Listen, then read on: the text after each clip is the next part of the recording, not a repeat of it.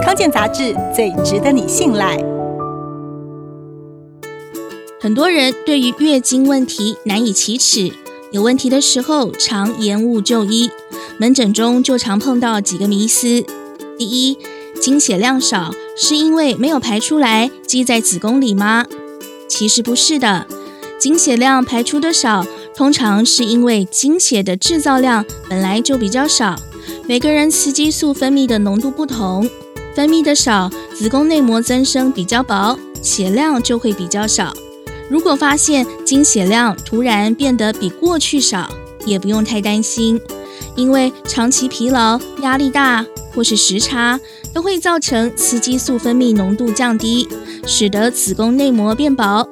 因此，除非情况维持超过半年，或是经血量变得太少。否则不需要立刻就医。第二，经血颜色黑又有血块，这是代表气血不顺吗？不是的，血液呈现黑色，说穿了就是氧化的铁质。而血块其实也不用太担心，因为这就是血小板发挥正常的凝结功能。因此，看到经血黑有血块，顶多只是代表月经量变少，或是最近子宫收缩比较慢，并不会对身体造成影响，和月经不顺也没有关系。但是如果出现以下两个情况，就建议要就医。第一是整个周期都没有见红，只有点状的咖啡色出血，